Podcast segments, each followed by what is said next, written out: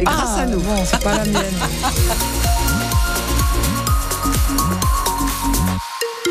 Clément qui vient de rafler. Le bruit qui court, 200 euros, c'était un massico pour couper les feuilles pour l'instant.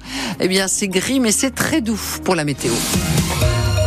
Et c'est ce que vous allez nous confirmer justement, Sophie Pérédu. Un temps très doux est prévu cet après-midi encore en Béarn et en Bigorre. 26 degrés annoncés à Pau, 23 à Tarbes, des températures inhabituelles hein, pour un mi-février, ce qui n'arrange pas les affaires de nos stations de ski, évidemment. D'autant que nous sommes en période de vacances scolaires euh, et que de nombreux touristes sont déjà là. Et faute de ski, ils adaptent leur programme. Avec les- une autre maman, on accompagne nos enfants euh, pour des cours de ski. Il y en a eu deux d'annulés. Donc on espère, normalement, il y a quatre sessions de prévues encore. Voilà. Et on espère qu'ils y, y- qu'ils y iront, mais bon, on n'est pas sûr. Si on peut, oui, on va faire toute la semaine, mais euh, c'est pas garanti. Euh, je pense aux restaurateurs et aux touristes, donc c'est un peu embêtant quand même, ouais. On peut faire des balades, on peut faire des raquettes, on aime bien les raquettes. Je suis venue avec mes enfants et j'étais rassurée de savoir que c'était une petite station familiale et euh, du coup c'était plus gérable pour les enfants. Et là ils viennent de partir skier tout seuls, donc c'est agréable. La piste de luge est fermée, donc euh, bah, on s'est rabattu sur euh, le premier cours de ski pour le tout petit qui a 3 ans et voilà, on n'a pas pu faire ce qu'on voulait. Un reportage à la Pierre Saint-Martin où on attend du monde hein, la semaine prochaine, même si la, la totalité des pistes n'est n'est pas ouverte, bien sûr. Et il n'y a pas beaucoup d'annulations pour l'instant. On fera le point météo à la fin euh, de ce journal. Peu d'annulations de séjour, mais en revanche des annulations de train à partir de ce soir 20h. Les contrôleurs de la SNCF sont appelés à la grève et ce devrait être très suivi.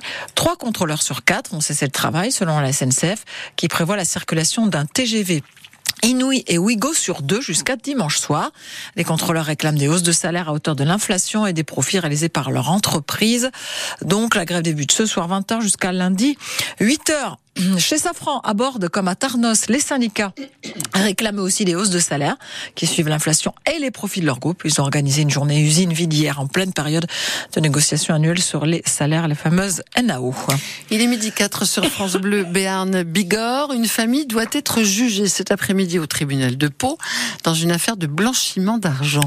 Les faits se seraient déroulés entre 2014 et 2019 à Ramous, une entreprise de literie, n'aurait en fait jamais rien déclaré au et des arrangements se faisaient parallèlement entre membres d'une même famille, Marion Aquilina. Le chiffre d'affaires non déclaré s'élèverait à environ un million et demi d'euros pour cette entreprise d'achat-vente de literie basée à Ramous.